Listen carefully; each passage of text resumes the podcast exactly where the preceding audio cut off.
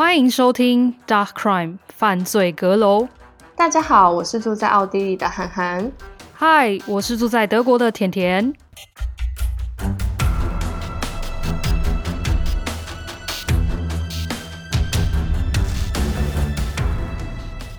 这是一个真实犯罪的 podcast。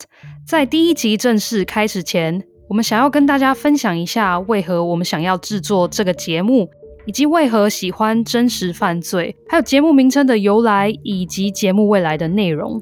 我是从小就很喜欢犯罪悬疑类的读物和影视作品，例如《福尔摩斯》《怪盗亚森罗平》《名侦探柯南》CSI 之类的。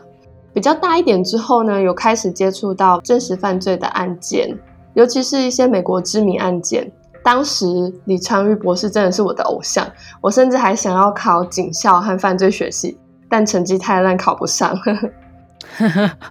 我呢，则是自从居住在德国后，会开始看犯罪小说。那直到自己也开始录制了第一个 podcast 节目后，也开始陆续的收听了不同类型的节目。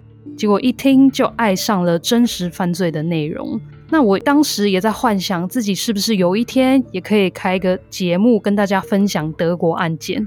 台湾关于真实犯罪的 podcast，因为语言的限制，大多是介绍英语系国家案件。我和甜甜呢都是居住在德语系国家，奥地利和德国。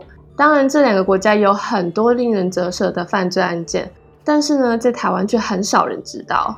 DACH 是德语区国家的简称，D 代表德国，A 是奥地利，CH 则是瑞士。